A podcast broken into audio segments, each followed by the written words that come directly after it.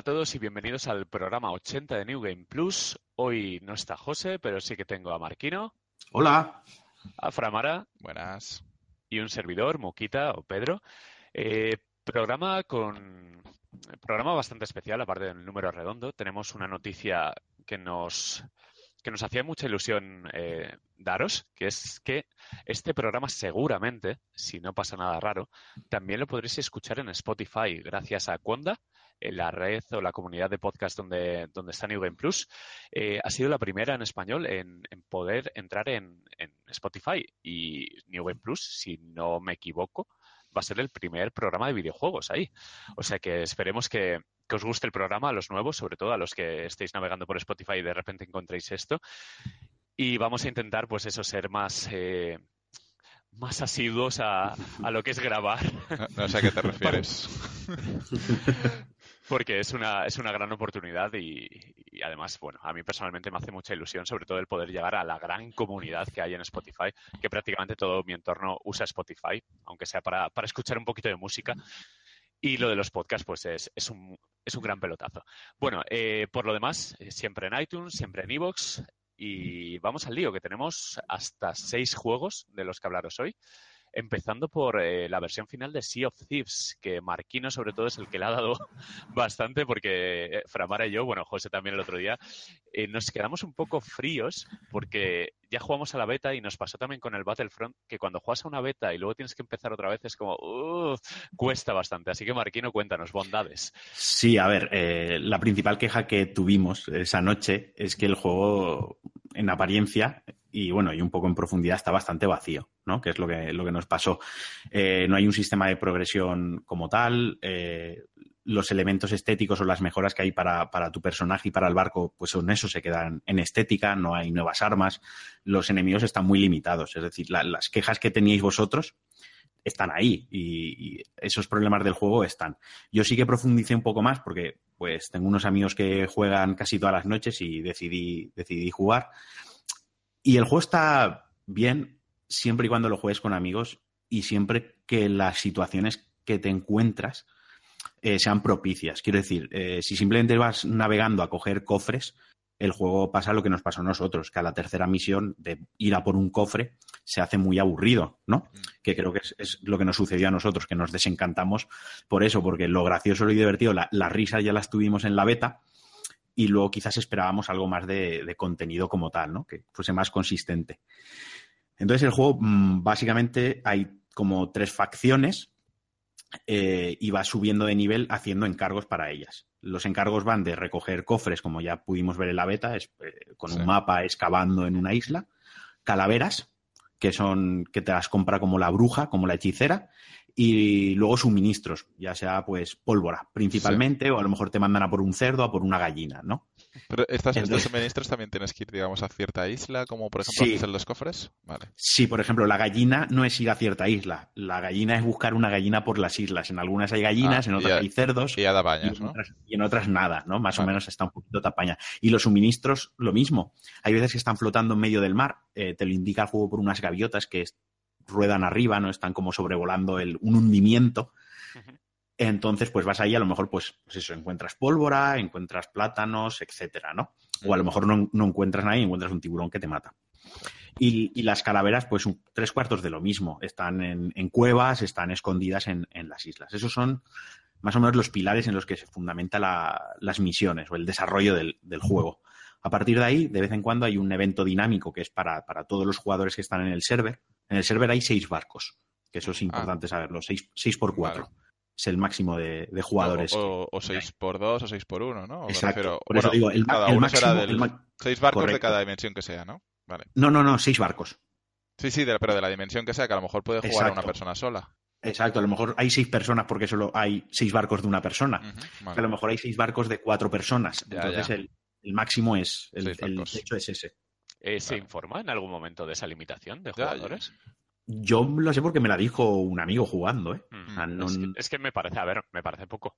O sea, ojalá sí. un modo guerra loco de 100 barcos, yo qué sé. Sí, es, yo ya te digo, yo estuve jugando y, y, dije, qué poca gente vemos. Y me comentó un amigo, ya, es que hay tan, esta es la gente que cabe en, en cada mapa, ¿no? Vaya, vaya. Quizás ese es uno de los problemas. porque es muy divertido cuando te enfrentas a, otro barco, cuando te enfrentas a jugadores es muy divertido. Ahí te sube la adrenalina y ahí es cuando tienes que trabajar los cuatro a la vez, ¿no? Con, las velas, eh, con los cañones recargando y demás. Pero bueno, ahora, ahora entro en esa parte. Y al final, pues es ir haciendo misiones. Da muy poco oro, que es otra de las quejas que tiene la comunidad, que cuesta mucho lootear las mejoras de los barcos, porque a lo mejor un casco para el barco vale 120.000 monedas y un cofre de los gordos eh, da entre 1.500 y 2.000. Sí. Claro, tú hazte una idea de cuántos cofres gordos necesitas, ¿no? Y además, horas, claro, muchas horas. El tema un poquito, coger el flow del juego, el ritmo del juego, es coger seis misiones y pasarte dos horas en alta mar. Y cuando tienes el barco lleno de cofres, ir a un outpost, a una isla, y entregarlos, ¿no? Ahí es como más o menos como rentabilizas eh, el salir a, piratear, ¿no? A, navegar. Y ahí es donde empieza ya lo que viene siendo el juego emergente, cuando se empiezan a dar las situaciones, porque claro, tú llevas un, a lo mejor llevas el camarote con seis cofres gordos, tres calaveras y la parte baja del barco llena de pólvora, ¿no? Y de repente te encuentras otro barco. Entonces es, vamos ya a llevar todo lo que llevamos porque nos lo pueden robar o aguantamos un poquito más en alta mar recogiendo más botín, ¿no?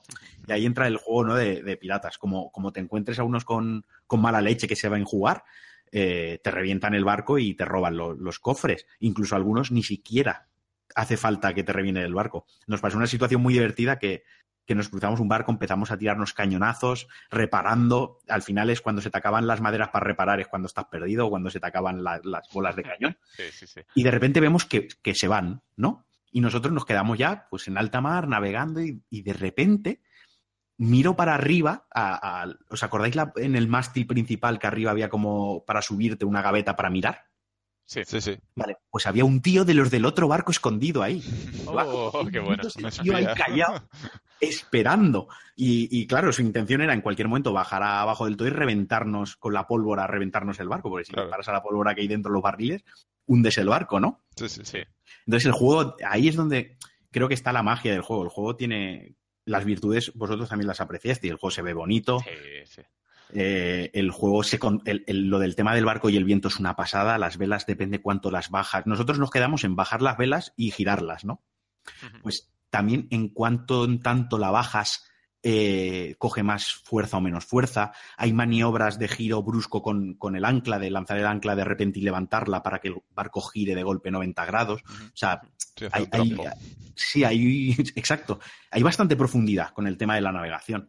Entonces, es lo que os comento. El juego es divertido si se dan las circunstancias para que lo sea. A lo mejor te pasas una hora navegando, cogiendo cofres y matando esqueletos. Hay, los enemigos son esqueletos, tiburones y serpientes. Los esqueletos hay, pues, unos que por la noche hay que eh, darles con un farol, ¿no? Eh, iluminarlos con un farol para que un compañero los pueda matar. Hay otros que tirarles un cubo de agua para que sean vulnerables, otros que te disparan, otros que te pegan con, la espada y luego están los jefes, unos esqueletos legendarios que eso salen en los eventos dinámicos. Ya está, un evento dinámico es, aparece una calavera en el. ¿Te acuerdas que dijiste, Paco? Creo que he visto una calavera en el cielo. Sí, sí, exacto. No te hicimos caso y pasamos de ti. Pues eso era una, eso era una raid. Eso es lo de la raid, sí. Eso es la raid. Sí, al final es lo que decía la gente, ¿no? Que el contenido es relativamente limitado y eres tú el que tiene que montarse la película, el, la aventura emergente o como se diga el término este moderno de ahora. Me sabe mal que no jugásemos más porque tiene una cosa muy divertida. ¿Os acordáis que había una celda abajo? Y dijimos, eso es para. Tiene que ser de alguna misión. No, eso es porque puedes de la queue, puedes votar entre todos a uno y lo metes diez minutitos ahí en el calabozo.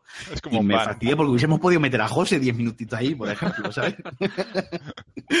claro, tiene, tiene, sus cositas divertidas, pero, pero es un juego que a 70 euros. A ver, la mayoría de usuarios ya han desaparecido porque hicieron los 15 días estos de prueba del Game Pass. Sí es la realidad del juego es esa. Han sacado un poco el roadmap de las actualizaciones, el otro día lo sacaron, Rare, y se iban a centrar un poquito en lo que pedía la comunidad, ¿no? Y estaban estudiando un sistema de progresión como tal, que subas de nivel, pues estaría, sería interesante, ¿no? Que ganes un poco más de vida, que seas mejor al navegando, cositas así, un poco de velocidad, unas stats básicas. Claro. Un poquito es eso.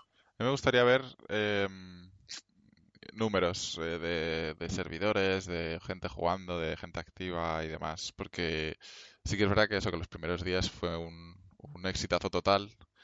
No podíamos entrar, de hecho. pero no se ve muy bien. Sí, de hecho, no podía, los servidores se cayeron y dijeron, bueno, pues la, gente que no ha entrado todavía ya no puede jugar, cosas así. Pero a ver este, qué tal está ahora eh, en cuanto a, a, gente, porque claro, les interesa que haya mucha gente para, o sea, mucha gente jugando y mucha gente comprando el juego para seguir eh, ampliando contenido. Que supongo que, bueno, ellos mismos ya lo tendrán en mente y será una especie de No Man's Sky en el sentido de juego a largo plazo e ir metiendo actualizaciones cada cierto tiempo e ir haciéndolo crecer. yo creo que volveremos cuando, yo creo que los cuatro volveremos cuando tenga contenido. El tema está en si, si Microsoft le ha dado un cheque en blanco a Rare, en plan, eh, da igual que no haya muchos jugadores o que sea un pequeño fracaso que vamos a seguir alimentándoos para que esto crezca. O sea, que le den apoyo básicamente al juego, porque si de repente Microsoft hace una de las suyas y dice, mira, se acabó, eh, este juego no me da dinero, lo cierro, pues habrá sido una pérdida de tiempo de ¿cuántos años? ¿Cuatro, cinco años han estado con él? Una barbaridad. Sí, que deberían de, cuidarlo y de, y de por lo menos darles un, tiempo relativamente largo de, del beneficio de la duda y de, ver qué pueden hacer con el juego. Porque la base, la base es buena, eh, gráficamente es lo que decíamos, ¿no? El agua es espectacular y falta eh, contenido para ciertos jugadores, ¿no? Hay jugadores que sí que es verdad que se lo están pasando en grande con, con lo que ofrece y mm. con montarse ellos mismos las películas. Pero hay mucha base de gente, entre los cuales me incluye, que yo necesito un poco más... Eh, que la película te la den un poco montada, ¿no? Un poco más concreta las cosas, ¿no? Y, un poco de progresión más allá de comprarme eh, un sombrero de pirata más chulo del que tengo. sí, que, un sombrero de pirata sea el premio a 10 horas de juego haciendo misiones, pues es un poco como... Un sombrero de pirata que no sirve para nada. no, no, exacto, exacto por ejemplo, puedes comprar. Mira, el, tema de los cofres, ayer eh, jugando me di cuenta, llegamos a la conclusión que te, acercas a la zona que está en el mapa, ¿no? Hmm. Y te pones a cavar. Y no es exacto el sitio. A veces que pegas el primer palazo y te aparece el cofre. O sea, es como que tiene un porcentaje ahí aleatorio de, de cuando descubres el cofre. Y decíamos, joder, a base de cavar, lo suyo es que el personaje se hiciese más fuerte, ¿no? y cuando encuentras un cofre, en lugar de 10 palazos, pues que necesites 3 para sacarlo. Porque si, te están acosando enemigos u otros jugadores, de 3 a 10 palazos, sacar el cofre se nota. Ese tipo de... O si compras una pala mejor, que te cueste menos encontrarlo, que el ratio de suerte o el ratio de aparición del cofre sea, sea mayor, te mm. aparezca antes. Todas esas cosas una pistola que hace más daño, un rifle con una mira un poco mejor, a ver, cosas así, un poco... Sí, progresión. Que no te digo que, hagan un RPG y que te dé más 5 de fuerza, porque tampoco tendría sentido, pero eh, no sé, un poquito más de... Es que no me quiero tirar 20 horas jugando para un sombrero nuevo. Que, tus cañones del barco hagan un poco más de daño, que cuando veas un barco al horizonte y veas cómo va equipado, digas, hostia, con esa gente no me quiero meter, me voy, ¿sabes? Que, que menudo barco llevan. Ahora, ahora los ves y si llevan velas negras pirata, que son las más caras, dices, vale, pues estos tíos llevan ahí 200 horas jugadas, me, van a reventar, pero más allá de mm. qué chulo llevan el barco, no, no, no influye. Mm. Y un poquito, pues, pues es. Sí, yo, yo el símil con No Man's Sky, pues creo que es obligado, porque al final son juegos muy parecidos. En cuanto a, bueno, en cuanto a, a la primera impresión ¿no? que ha recibido el usuario. Sí que es cierto que las primeras horas de Sea of Thieves, como en No Man's Sky, pues, son increíbles, sobre todo porque, bueno, uno es single player, pero eh, el, digamos que el, la gracia de Sea of Thieves en este caso la pone el propio jugador o el grupo de, el grupo de amigos, que sí. Eh, los ingredientes están ahí, no son muchos, pero se puede hacer un cóctel interesante si la gente con la que juegas, pues te llevas bien con ellos, eh, tienes risas fáciles con cualquier cosa lo que pasa es que se acaba pronto, porque eh, yo le criticaba mucho que la emoción de coger un cofre para mí es prácticamente nula al lado de lo que es el poner el barco en marcha, que es una de las cosas más fascinantes del juego, el cómo coño pongo esto a, mm. rodar, ¿no?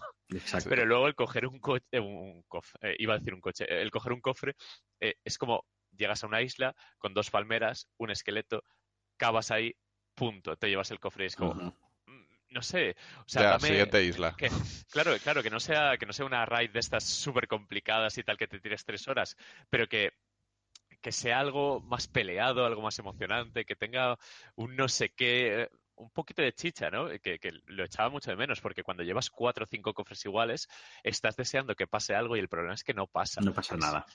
Ahí, el, el Kraken con suerte te aparece pero... Sí, que entiendo que las tormentas molan mucho, que el, el, cooperar para sacar agua del barco con los cubos es muy gracioso, el emborracharte, el acordeón, o sea, el toque fantástico este de risas de, de Rare, eh, tan habitual, de, somos unos genios y nos encanta un poco el, hacer que el jugador sonría cada dos por tres, está, pero le falta el, punto clave, el darle emoción realmente a las misiones, el, ser un juego, aparte de cooperativo, que lo hace muy bien, ser competitivo. Y no sé, he hecho mucho de menos que, no hayan dedicado realmente trabajo a, al final lo que, lo que más importa, porque si el juego hubiese sido un poco más cutre gráficamente, pues bueno, no pasa nada pero no. Eh, al final el juego es una maravilla técnica que queda muy bien en postal, en fotos, en vídeos, que te echas unas risas, pero llega un momento en el que sabes que hay un cuello de botella que no, no lo ha superado. Y me da pena porque no sé si Microsoft va a aguantar que este juego pase, no sé, un año y la base de jugadores sea ridícula, que puede pasar perfectamente, porque yo creo que, que por ejemplo, ahora Fortnite, PUBG y League of Legends están ahí siempre y Sea of Thieves yo creo que va a desaparecer mm, El problema es eh, volver a hacer crecer una base de usuarios. Eh, tienes que sacar una actualización muy gorda, muy tocha. Por ejemplo, ahora eh, la base de usuarios de No Man's Sky tiene que ser ridícula, pero entiendo que cuando salga la nueva expansión o el nuevo parche Next, este que han, mm. anunciado, crecerá bastante. No sabemos hasta qué punto, pero bueno, volverá a subir. Pero es muy difícil levantar una base de usuarios más allá del día del lanzamiento, más allá del mes de lanzamiento un fin de semana gratuito, alguna historia así le darán un empujón, porque si no. Es una pena, ¿eh? a, mí, a mí me da pena, ¿eh? porque el juego va bien, no tiene bugs, técnicamente está chulo, está bien optimizado en PC, es divertido lo que estáis comentando, ¿no? El sentido del humor, los toquecitos, o sea, es de esos juegos que te sabe mal que no saber que no va a funcionar o que, o que en principio si no cambian las cosas no, no funcionarán. Sí, porque el toque, el toque este mm. mágico, entre comillas, que le pone a Herrera a sus juegos, está, se nota el buen gusto. Y...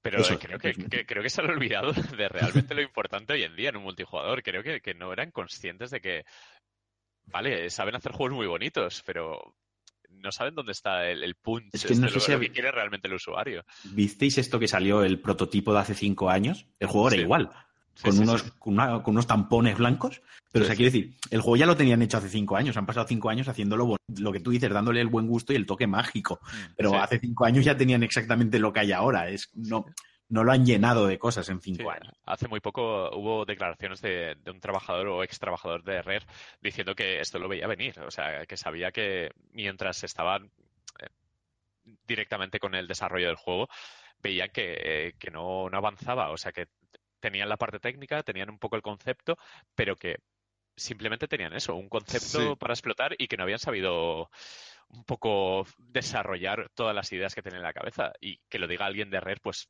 es bastante preocupante, que imagino que Microsoft les ha metido prisa, lo típico, llevaban con el juego atascados un montón de tiempo, porque lo hemos visto en un montón de tres, que veíamos a, cuatro figurantes jugando en cooperativo, que se reían mucho, pero nosotros veíamos, bueno, sí, ha estado como tres años o así, o cuatro años, lo hemos visto seguidos. es como que no, un juego que nunca salía. Un poco como el Crackdown 3, este, que también lleva 80 años en desarrollo.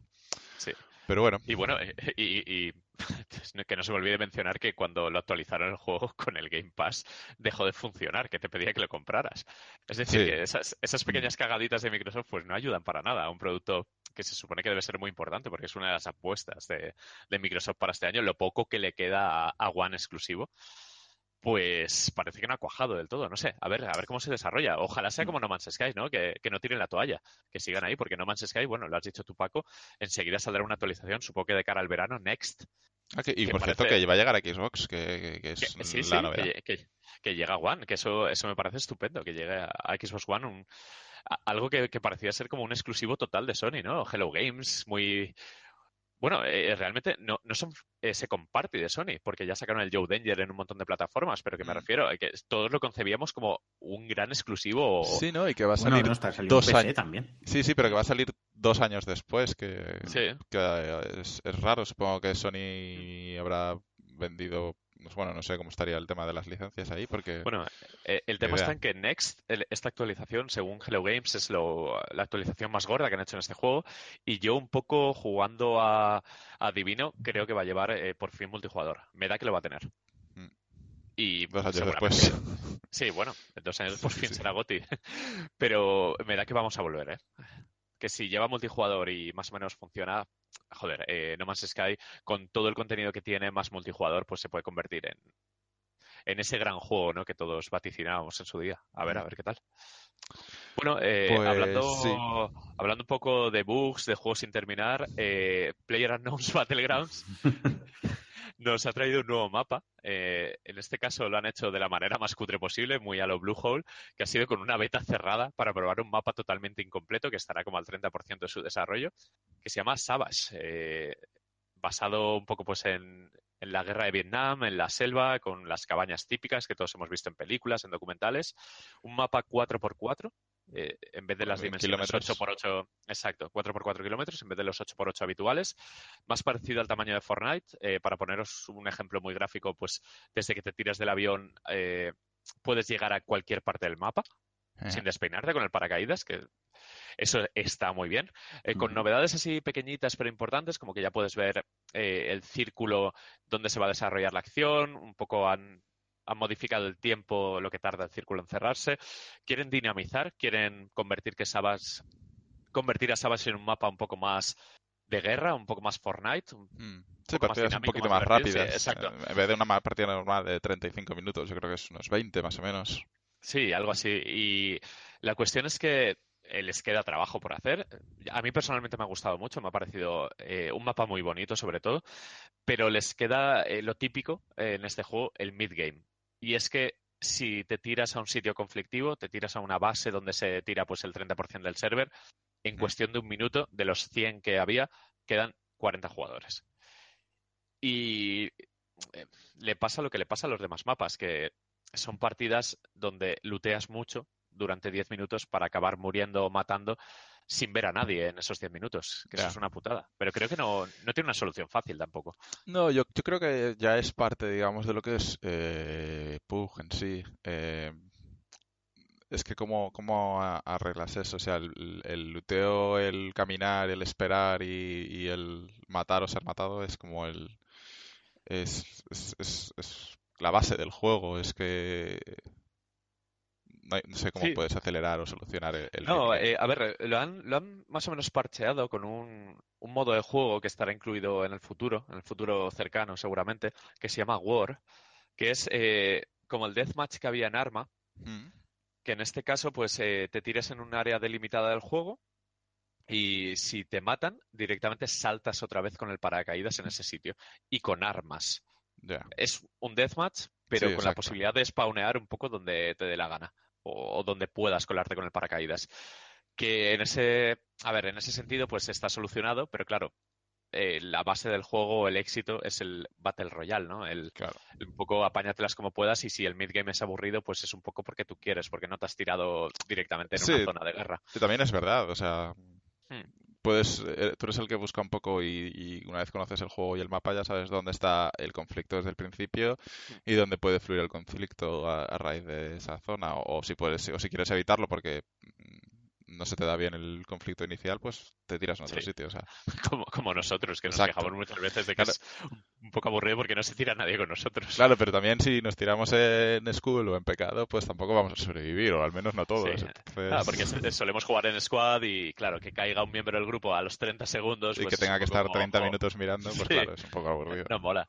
Pero bueno, la, la cuestión es que ese roadmap eh, más wishlist que otra cosa que sacó Bluehole en, en su día, hace un mes o por ahí, eh, se va completando poquito a poco. Los veo como muy animados, con ganas de presentar cosas rápido y eso me alegra porque Fortnite está muy fuerte. Eh, los streamers pues eh, han decidido moverse al otro juego y en PUB pues no tienen más remedio que tirar para adelante, aunque sea enseñando un mapa de la manera más cutre posible, que es como, mira, tengo aquí este boceto, tómate, de jugarlo, ¿no? Porque el, mapa está totalmente vacío, sin texturizar, está muy, muy roto. La estructura como tal está bien, porque sí que están las montañas, los tal, pero las casas no tienen texturas, tienen la típica malla de cuadros que sale cuando, cuando tienes algún bug en algún juego, cuando se ve el desarrollo muy temprano. Pero bien, a mí me alegra que le hayan visto las orejas al lobo y estén pues, trabajando contra el reloj. El otro día el, CEO de, la compañía, el Brendan Green este, eh, dijo que eh, se disculpaba por el no haber no estar cuidando el juego tan rápido también como le gustaría, porque están abriéndose desde Corea del Sur, que es donde tienen a Bluehole, al resto del mundo, abriendo estudios en Ámsterdam, en, mm. Estados Unidos, para de alguna manera eh, trabajar más rápido, o sea, encargarle a unos una cosa y a otros otra y acortar el plazo por la mitad. Que bien, ok. Y creo que a final de año tendremos un PUG bastante diferente a lo que tenemos hoy día. Mm, al, final, eh, también hay que tener en cuenta respecto a Fortnite que una empresa como Bluehole no es una empresa como Epic. Exacto, exacto. Y, joder, que no es lo mismo. Eh, la experiencia y la capacidad de fuerza. Eh, pero bueno, es que nosotros, para el que no lo haya entendido todavía, nosotros somos Team Pug. No, no somos Fortnite. No, no jugamos nada a Fortnite y jugamos mucho a PUBG. Y también es cierto que cuando juegas todos los días a un juego, eh, el tiempo pasa muy despacio. o sea, que, de una actualización a otra, a lo mejor pasan realmente dos semanas. Es, pasan dos semanas, pero para nosotros dos semanas son muchísimas horas de juego. Y entendemos que también como fans pues somos un poco pesados. Somos los típicos que en Reddit ponemos eh, verde a cualquier cosa que sale del juego. Pero bueno, eh, confío, confío en que, en que van, a, van a avanzar a buen ritmo y que a final de año, lo dicho, habrá más mapas. Han prometido uno nuevo de los grandes de 8x8, que espero que sea el de invierno, este que se rumorea. Y que bueno, que junto con Red Dead Redemption 2 jugaremos a PUG también. A ver. bueno, eh, eh, ¿Siguiente? Sí, este te toca a ti, Framara, que te lo has acabado.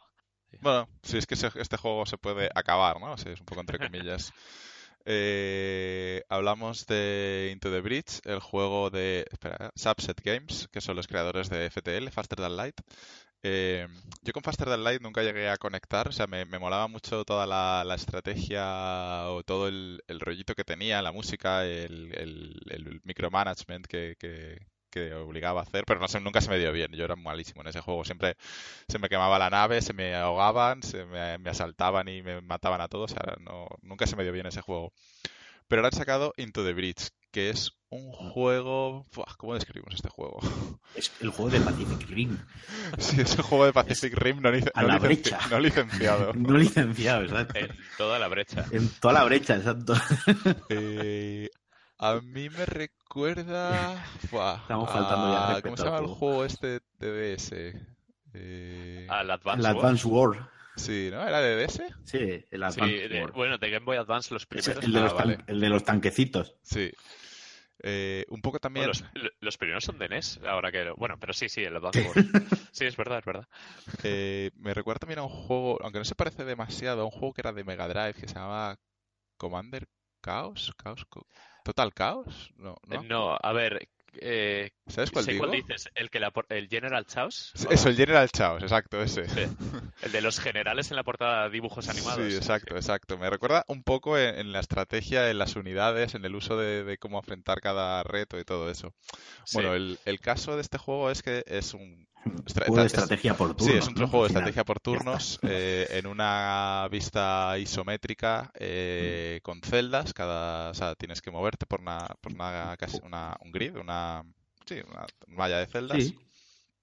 Y tú tienes tres eh, unidades de robots, de mechas, y tienes que hacer frente a bichos que aparecen, que son alienígenas, rollo Starship Troopers o rollo Pacific Rim, ¿no? Son bichetes. Cada cada mecha tiene unos, unas habilidades eh, de ataque, de movimiento, de defensa, de vida, etcétera, y lo mismo con los, las unidades enemigas. Eh, tú estás en, en, clara desventaja y a lo mejor, bueno, si tú solo tienes tres, a lo mejor aparecen cuatro o cinco bichos, por lo que tienes que pensar muy bien eh, cómo en un mismo turno hacer frente a todas las a todos los ataques de los enemigos eh, por lo que es un juego bastante pausado, es bastante de pensar. Es, un poco. Es un poco ajedrez. Sí, es, estrujarse mucho el cerebro. Eh, tienes. Puedes. Hasta que no ejecutas una acción, puedes ir moviéndote, puedes ir eh, tanteando el terreno de cómo hacer frente a los ataques, porque, por ejemplo, un ataque puede desplazar a un enemigo, por lo que entonces ya no está atacando a donde estaba atacando, sino que está atacando una posición más a la derecha, puedes rotarlo el ataque o puedes eh, inhibir su ataque porque tiras un gas que eh, inhibe ese ataque o cosas así, o puedes empujarlo y lo tiras a, un, al agua y en el agua se muere, entonces ya esa unidad te olvidas de ella. Tiene mucho, mucho, mucho estrategia, pero el juego eh, una vez le pillas el truquito a, tus, a tu unidad, a tus robots, a tus tres... Eh, eh, sí, a tus tres robots que se combinan entre ellos para hacer toda la, toda la estrategia, está muy muy bien. es bastante profundo, más, de lo que a lo mejor a priori la primera la primera hora parece que no, pero, pero luego cuando rascas es bastante profundo, porque además, también hay inclemencias meteorológicas y... Sí, hay varias islas, cada isla tiene eh, diferentes eh, handicaps, por decirlo de alguna manera, aunque a veces esos handicaps te pueden ayudar. Por ejemplo, una, eh, de, uno de los handicaps es que llueve, caen como meteoritos. Entonces, si tú ese meteorito te puede caer a ti o puedes hacer que le caiga a un enemigo si tú empujas a ese enemigo que le caiga ahí. Entonces te puedes jugar un poco a tu favor también.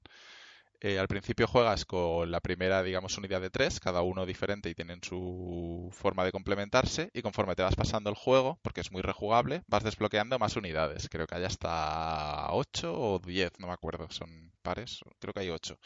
Diferente, de diferentes habilidades. Unas, por ejemplo, juegan con el, con el hielo, otras juegan con el fuego, otras juegan con un gas tóxico que inhibe ataques otras juegan a empujar, o sea, hay diferentes tipos de, unidades, lo que le añade mucha profundidad y, un reaprendizaje de todo lo que has aprendido a cada vez de, cada, a cada iteración del juego.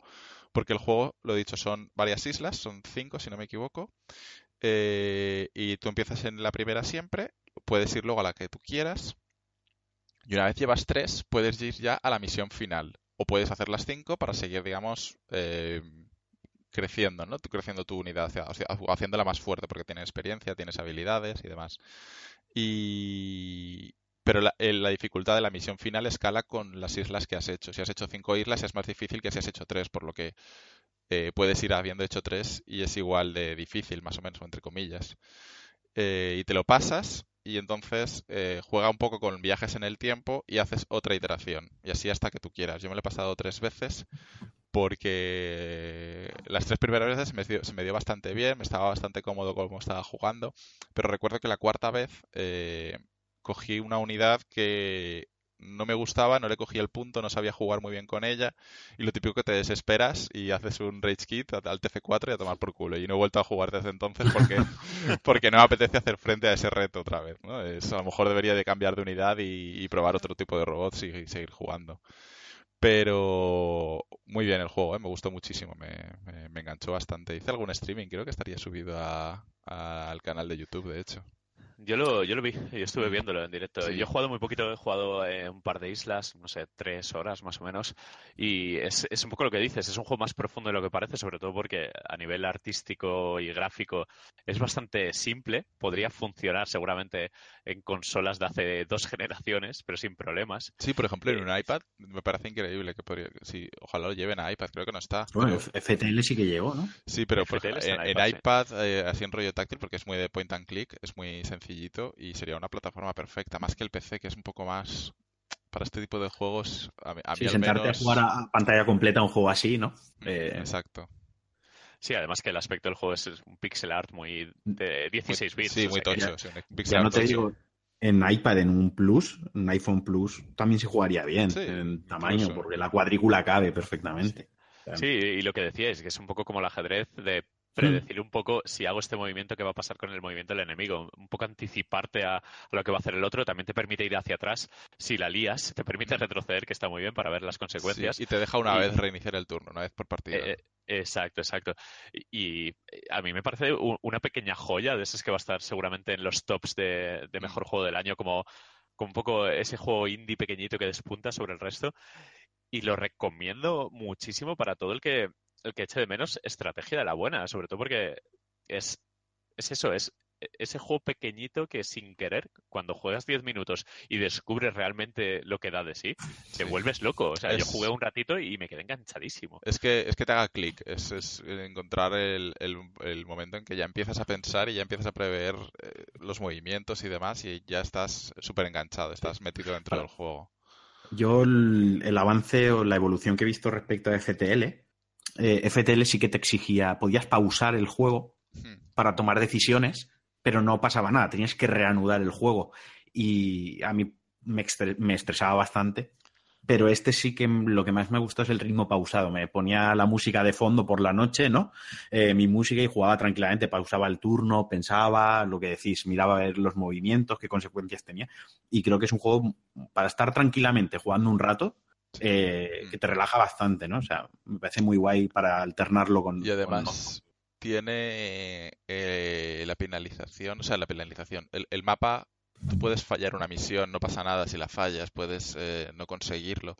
Mm. Y te puede morir un, un, piloto de los robots y, tampoco pasa nada más allá de que pierdes a ese piloto y los pilotos dan habilidades especiales. Pues, por ejemplo, un punto más de vida o un punto más de, habilidad o cuando pegas te curas y cosas así. Te penaliza en el sentido de que pierdes habilidad, pero puedes seguir jugando. Exacto, el, juego sigue tirando que no hace falta ser un experto en los juegos de estrategia, porque se aprende fácil, pero se domina difícil, que es lo bueno de estos juegos. Aquí, el interés está en, GOG eh, por 12 euros y es de RM free. O sea, el juego tampoco es, es excesivamente caro. Sí, y si no tiempo al tiempo que saldrá, saldrá seguramente en iOS y en Android porque FTL salió y de hecho salió por 5 euros o algo así y en un iPad es una gozada. Yo imagino que acabará saliendo seguro. Lo, que comentabas, Pedro, de que esto funciona en casi en cualquier cacharro, estoy viendo las especificaciones y con una integrada. Funciona con gráficas integradas y un giga de RAM necesita y 300 De hecho, hace poquito hubo un artículo en Kotaku de juegos, grandes juegos de PC que funcionan en ordenadores eh, bastante maletes y estaba el, el Into the Bridge, que es que funciona en, hmm. en, nada. En, el portátil que tengas en casa parado seguramente funcione bien. Hmm. Sí, sí, es un juego muy ligerito. Lo recomendamos. Sí, sí, sí, muy, bueno, muy bueno. De los, de las sorpresitas, lo que decía Pedro, de las joyas ocultas del año que va a ser relativamente desapercibido, aunque viene de un estudio que ha hecho FTL, que es relativamente conocido en el mundo indie y... y, ojo, ojo con el estudio, ¿eh? que dos de dos. Sí, sí, no, es para seguirles, para seguirles el rastro, desde luego. Sí. Bueno, eh, nos quedan tres grandes, empezando por uno un poco mediano, que hmm. es A Way Out. Ese juego de Joseph Fares y... Son, son Starbreeze, ¿no? Los que lo han hecho. Eh, no, no es Starbreeze. Eh, ¿no? me acuerdo cómo se llama. Sé, que es gente, bueno, es, es, la gente que hizo el Brothers, o al menos eh, Joseph Fares estuvo involucrado en el Brothers como, bueno, director del juego, porque es director de cine y aparte se ha metido en esto de los videojuegos y el, el Brothers, si no me equivoco, fue de Starbreeze. Eh, lo estoy mirando conforme hablamos. Es de Hassel Light. Vale, pero bueno, supongo que serán suecos, ¿no? Como Light o algo así. Serán suecos como Starbreeze y como Joseph, ¿no? Eh, sí. Pero, pero bueno, Brothers también es de, ellos. Es que a lo mejor este estudio, sí, son suecos, a lo mejor este estudio se, se forma de gente de Starbreeze o no sé muy bien. Bueno, la pues, historia. pero bueno, el caso es que es de, de Joseph Fares, que el chico este que es, sí mismo, se ha hecho a sí mismo en el juego. el de los Video Game Awards. Sí, que la lió un poco también. El, que le den al cine, ¿no? Sí. Vive a los videojuegos. Y bueno, el juego, eso, se anunció en el E3 de este año pasado, en el de 2017. Eh, el juego publicado por EA. Eh, y de hecho sorprende un poco que sea EA el que publica este juego por el tema de la imagen que tenemos de EA, ¿no? La imagen reciente que tenemos de EA con los dólares. Eh, lo digo, digo esto porque el juego es única y exclusivamente cooperativo. Solo puedes jugar en cooperativo, ya sea en local o por internet, ya sea con un amigo o con alguien random, ¿no? Tú puedes pedir, buscar partida y te encuentra alguien y, también te lo puedes jugar así. Eh, y lo interesante de esta propuesta es que no hace falta que las dos personas tengan el juego comprado. Eh, eh, yo lo he jugado en Play 4 y, por ejemplo, en Play 4 cuando vas a, a la Store puedes bajarte una versión trial, una versión de prueba, y con esa versión puedes acceder al juego para que alguien te invite. Entonces puedes jugarlo de esa manera. Yo lo compré con Jaime, con, con Jaime Marca. Eh, lo compré yo desde mi cuenta y él una, jugábamos pregunta, Con el trial, si te pones en plan en modo escucha, ¿te puede conseguir algún random? para jugarlo entero. Ya, desconocido no lo sé. Eh, como yo era el que tenía el juego y él era el que, digamos, al que yo le, yo le invitaba a él a jugar, no sé si esa persona sin tener el juego puede esperar O sea, puedes meterte a buscar partida, a buscar un, host. pero vaya, que, seguro que en foros hay gente en plan. seguro, sí, seguro que hay gente que, quiere a alguien. Exacto, alguien con quien jugar. Yo juego el juego. Sí, sí, pues ojo, ojo. estoy seguro de que sí, de que, de que en Reddit hay algún tipo de, hilo, un mega thread de estos donde la gente se apunta y, busca tanto alguien con quien jugarlo o alguien que le deje jugar a su copia. O sea, yo creo que seguro que hay gente.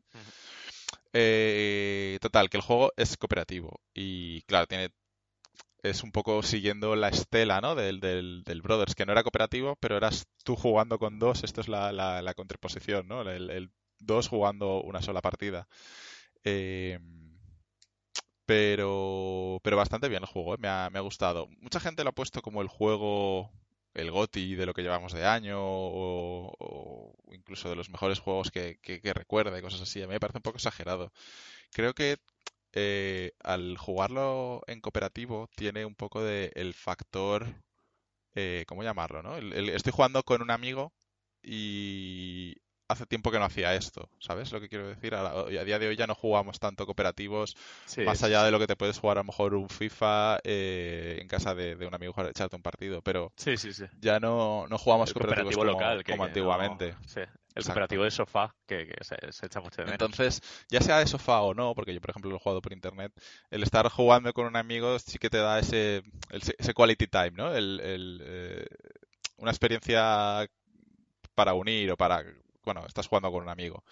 Eh, y eso está guay. Eh, con un, extraño a lo mejor pues, pues esa, ese sentimiento no es tan eh, acentuado o tan marcado. Pero bueno. yendo al tema del cooperativo, el juego siempre está partido a pantalla eh, esta pantalla partida vertical, aunque estés jugando por internet, estás viendo en todo momento las dos pantallas. Eh, no es eh, cooperativo, cada uno ve lo suyo. La pantalla en principio está dividida equitativamente, o sea, 50%, pero hay veces que una de las dos partes, una de, los, una de las dos personas está haciendo algo más importante, por lo tanto se, se crea más parte de pantalla y el otro se queda con un cachito muy pequeño, ¿no? Para darle importancia a la parte más, más, más importante. Y los puzzles cooperativos hay un poco de todo. Hay puzzles eh, muy tontos que no tienen que al final es una excusa, pues esto es un juego operativo, pues vamos a ponerse a hacer cosas juntas, pero no, no hay nada relativamente trascendental, como por ejemplo puede ser empujar un coche o abrir una puerta, lo típico que tienes que golpear la puerta con el hombro tres veces y tienes que darle los dos a la vez, que es un puzzle muy tonto.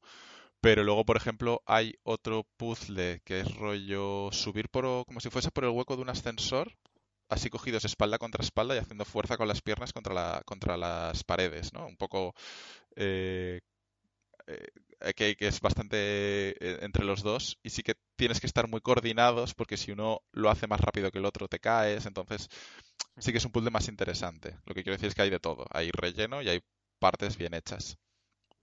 Luego hay. No todo el juego. O sea, el, juego de Way Out empieza con la fuga de una prisión. Eh, son dos tipos. uno es italoamericano, que es el que se, parece al Joseph Fares. Eh, que, hasta, que está en la cárcel por un atraco a una joyería o un atraco de un diamante o algo así. Y luego está el, eh, el otro, o sea, e, el, Joseph, el, este, el Joseph Fares, es un poco más impulsivo, el más el, loco, y el otro es la parte más calmada de la, de la pareja, que no se sabe al principio muy bien por qué está en la cárcel, no, no, lo detallan, simplemente le han caído no sé cuántos años y acaba de entrar. El otro ya está en la cárcel y este otro está entrando. Y al principio es un poco una fuga de la prisión, eh, pero luego eh, el juego son seis capítulos, si no me equivoco. Eh, cada capítulo tiene una ubicación, eh, vas a... te escapas de la prisión, que es de lo que va el primer capítulo, y luego viajas y tal y cual. Es un poco, llega a ser un poco un charted incluso. Para bien y para mal, porque también han querido meter tiroteos en el juego. Y desde mi punto de vista lo hace muy mal. El tema de los tiroteos es horrible. Eh, es una decisión para mí poco acertada porque no está no están bien hechos y cuando un tiroteo está mal hecho, ya, te, saca, mucho. te, saca, mucho. del juego. Y además, tiroteos de coberturas que también tienes que han querido meter demasiada variedad. sí, demasiada variedad. y también hay conducción de coches, eh, que no está mal, o sea, pero no es la base del juego. Para mí, el juego donde realmente destaca es en los primeros eh, dos, tres capítulos, que es la parte de, o los, los dos primeros capítulos, que es la fuga de la prisión, que es el, es el Prison Break, ¿no? O, la película esta de cadena perpetua, o tantas películas, ¿no? Que, se han visto de, de, acciones eh, desincronizadas en el sentido de uno tiene que distraer a un guardia mientras el otro se cuela en cierto sitio para coger alguna herramienta. O sea, en ese sentido mola mucho. Eh, es muy guay. Y luego la historia es buena. La historia me parece que está bien escrita, tiene que lleva todo el peso al final de, más allá, junto con, la parte cooperativa de, los puzzles. Y tiene buenos giros de guion, es, bastante sorprendente. ¿eh? A mí me dejó eh, tocado, porque, bueno, es un poco, si habéis jugado a Brothers, sabéis que tiene sí, le gusta, le gusta al señor este. Tiene, tiene varios finales el juego y tiene ese puntito agridulce que, bueno, que está ahí. Me ha durado unas seis horas de duración. Eh, tiene muchos checkpoints, por lo que no hace falta tampoco hacer los capítulos completos. Puedes, puedes cortar en cualquier momento, que apenas hay que repetir. Y ofrece rejugabilidad en el sentido de que puedes ser la otra persona, aunque realmente estás viendo las dos partes en pantalla, aunque digamos no estés jugando eh, con el otro, sabes, sabes lo que está haciendo, entonces tampoco es que te estés perdiendo el gran... Eh, ¿La, decisión de los, de los finales se toma al final del todo o, es dependiendo de lo que hagas al principio? No, se toma, digamos, al final y... Sí, se toma al final del juego. Eh, por lo que puedes ir al capítulo final un poquito antes del final, o sea, de lo que es la decisión, y, repetir para ver ambos. Y la otra rejubilidad que sí que ofrece, que puede ser un poco más interesante, en ciertos momentos del juego, creo que es tres veces como mucho, o cuatro quizá, te ofrece eh, una vía de hacer las cosas u otra. digamos, un método del chico delgado o del otro que está un poco más gordito, ¿no? Del, del el, método loco o el método sensato y razonable. Un poco eh, que eso sí que es lo que no ves. Si lo haces de la forma locada, no sabes cómo habría sido de la otra manera. Hmm. Pero tampoco es que cambie el juego demasiado. vale, mola. Tengo que darle, tengo que darle, porque Brothers, joder, Brothers me dejó tocadísimo. Sí. Y nada, como conclusión, el juego está muy bien. Yo le daría un ocho y medio, una cosa así, un 8, un ocho y medio. Un juego eh, interesante, con buena historia, eh, sobre todo por la parte cooperativa, eh, por lo que arriesga y, por el tema de que puedes jugar un, dos personas pueden jugar con una sola licencia, por el arriesgar a decir solo puedes jugar online, que sabes que te estás limitando muchísimas ventas en ese sentido, porque hay gente que no quiere eso. entonces, y por, y por recuperar el, cooperativo de, de, sofá que, que, se está perdiendo y es ya cada vez más raro. Entonces, eh, sí que sí que le daría una oportunidad, o sea, sí que le daría puntos positivos por, por todo eso. Como mm, yo incluiría, yo incluiría en el pack que la gente que lo conozca, Brothers, porque es una aventura para un solo jugador pero cooperativa cada, cada personaje es manejado con un stick. Sí, es cooperativa con tus dos hemisferios del cerebro. Eh, ¿A la vez? Sí, sí, sí. Guau, yo cortocircuiteo a los dos minutos. Al, final, o sea, al, al, principio cuesta un huevo, porque cada stick, cada hermano se está acostumbra, está acostumbra. Cada hermano es un gatillo, o sea, un gatillo no, un stick. Y... Sí. Y además son acciones muy fáciles, o sea, eh, el agarrar, saltar, no sé qué, al final es el mismo botón para todo. Sí, es todo el, el, gatillo, era, ¿no? Sí, sí, creo que sí, creo que sí. Y el juego tiene, tiene su porqué el, todo, o sea, está, está, muy bien. Y además dura tres horitas como mucho. O sea, es, muy rápido, es un cuento muy bonito, muy triste. De hecho, no sé, es de esos juegos que marcan, que si te hacen clic, te, deja tocado y lo metes en la lista con Journey y compañía. Como gran juego, gran experiencia. Sí, es un juego que, que mucha gente lo, lo, recuerda junto con Journey, ¿no? Salieron más o menos o relativamente a la vez y ambos son muy emocionales. Eh, están muy bien ambos. Sí, pues ojito con el Joseph Fares, que bueno, eh, es, un personajazo de AUPA, pero si, si consigue que funcionen sus ideas locas en los videojuegos, bienvenidas sean, ¿eh? Y dejarlas, y dejarlas rogas. Sí, sí. también, también dos de dos, ¿no? Lleva, lleva dos buenos productos. Sí, sí, no, es otra. sí, sí, desde luego. Bueno, pues vamos con el primero de los gordos, que es Nino Kuni 2 eh, Revenant Kingdom. No sé cómo lo han traducido aquí, no me acuerdo el ya. Reino Revenido. El reino revenido. Me lo has quitado. sí, tengo la caja delante y veo que salen todos los idiomas, pero no alcanzo, tengo que doblarme mucho para ver el español, pero bueno, Revenant Kingdom. Eh, obra de Level 5, eh, esta vez no con Ghibli. El primero fue muy recordado porque fue una colaboración de Level 5 con Ghibli, un, RPG enorme que con un gran presupuesto, contaba con la productora de, anime más grande de la historia. bueno, la, mítica de mi vecino Totoro, Princesa Mononoke, etcétera, todo el mundo la conoce. Y este, pues, eh, se han desprendido de, level de, de Ghibli, pero sigue siendo pues la misma estética, básicamente. Yo creo que los dibujantes, no sé si serán ex de Ghibli o no, pero la cuestión es que es muy parecido a nivel artístico, es, prácticamente clavado. Se reconoce Ghibli cuando juegas a Nino Kuni 2. ¿Y cómo, cómo definirlo? Bueno, es un JRPG, para bien y para mal, con peleas por suerte en tiempo real, es decir, en el mapa mundi tú ves a los enemigos eh, si te cruzas con ellos, inicias la pelea, pero son en tiempo real, tienes una una arena de combate donde puedes moverte para curarte, lanzar magias, pegar lo que quieras, que en, es, es, muy action RPG dentro de lo clásico que, pretende ser. Y bueno, eh, es al final es como el Nino Kuni 1, es un juego para niños bastante asequible, de hecho, bastante más que el 1, diría. Me, ha parecido un juego muy facilón. el 1 no he jugado pero que basa todo su encanto pues en, el arte, en la música, en un poco pues cómo fluye la historia, porque aunque sea un cuento para niños, sea muy bobo en general, mm. es muy fácil de seguir y, te invita a descubrir un poco más. La historia se basa en este caso, no tiene nada que ver con el 1, o sea que ningún miedo para jugarlo desde cero si nadie conoce el 1. Eh, la historia empieza con un presidente, un gobernador que de repente pues va camino a un congreso, eh, disparan hay un misil en el aire, parece ser que impacta y él en vez de morir en la explosión, pues eh, digamos que nace en otro mundo, se regenera en otro mundo, un mundo de fantasía donde él es más joven y donde conoce a Evan, que es un, niño, eh, príncipe de un reino. Niño gato. Eh, sí, un niño gato que vive un golpe de Estado. Mm, y sí, después de ese golpe de Estado, pues la decisión de Evan y Roland, que es el, el gobernador este que viaja, el gobernador dimensional, pues deciden crear un reino y, aparte donde la premisa es que todo el mundo sea feliz. es, así de sí, al final el, juego va de conseguir un tratado en el que todos firmen una paz, eh, un acuerdo de paz. Exacto.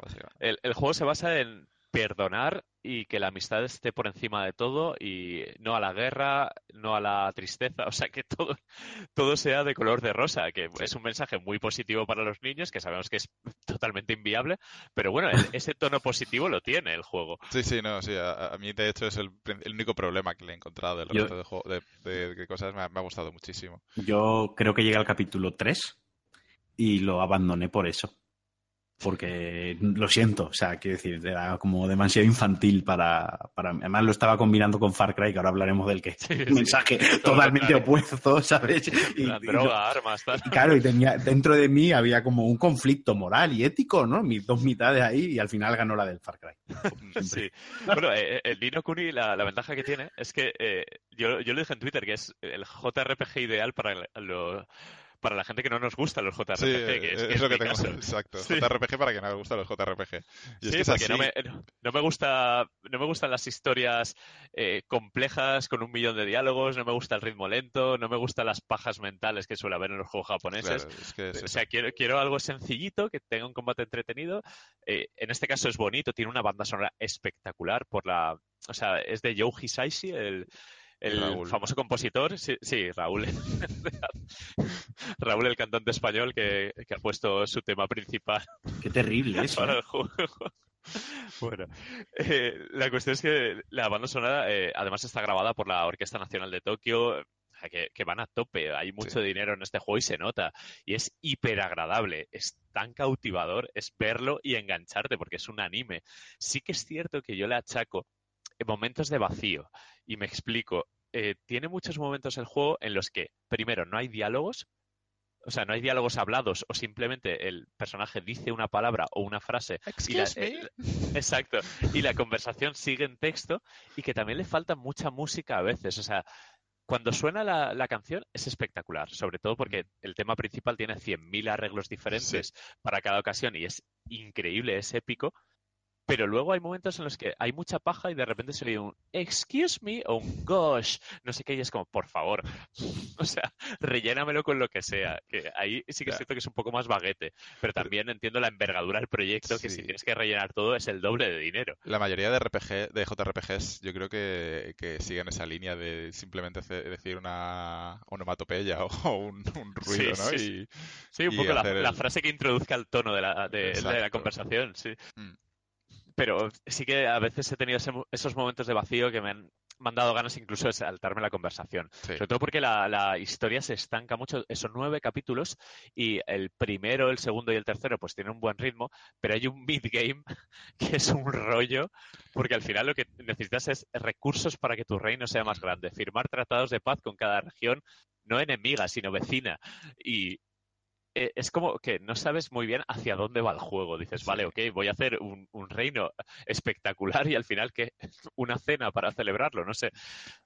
Y, hasta el capítulo 8, por lo menos, hasta el penúltimo, antepenúltimo, no, no se desvela realmente el enemigo, sus, sus inquietudes. Sí, como que hay eh, dos tramas principales, que están una muy oculta, muy abajo. Claro, exacto, el porqué de Roland, por qué ha hecho un viaje dimensional hacia el reino este de la felicidad no se sabe muy bien. Y ese midgame sí que es cierto que eh, gracias a los primeros capítulos aguantas el resto del juego.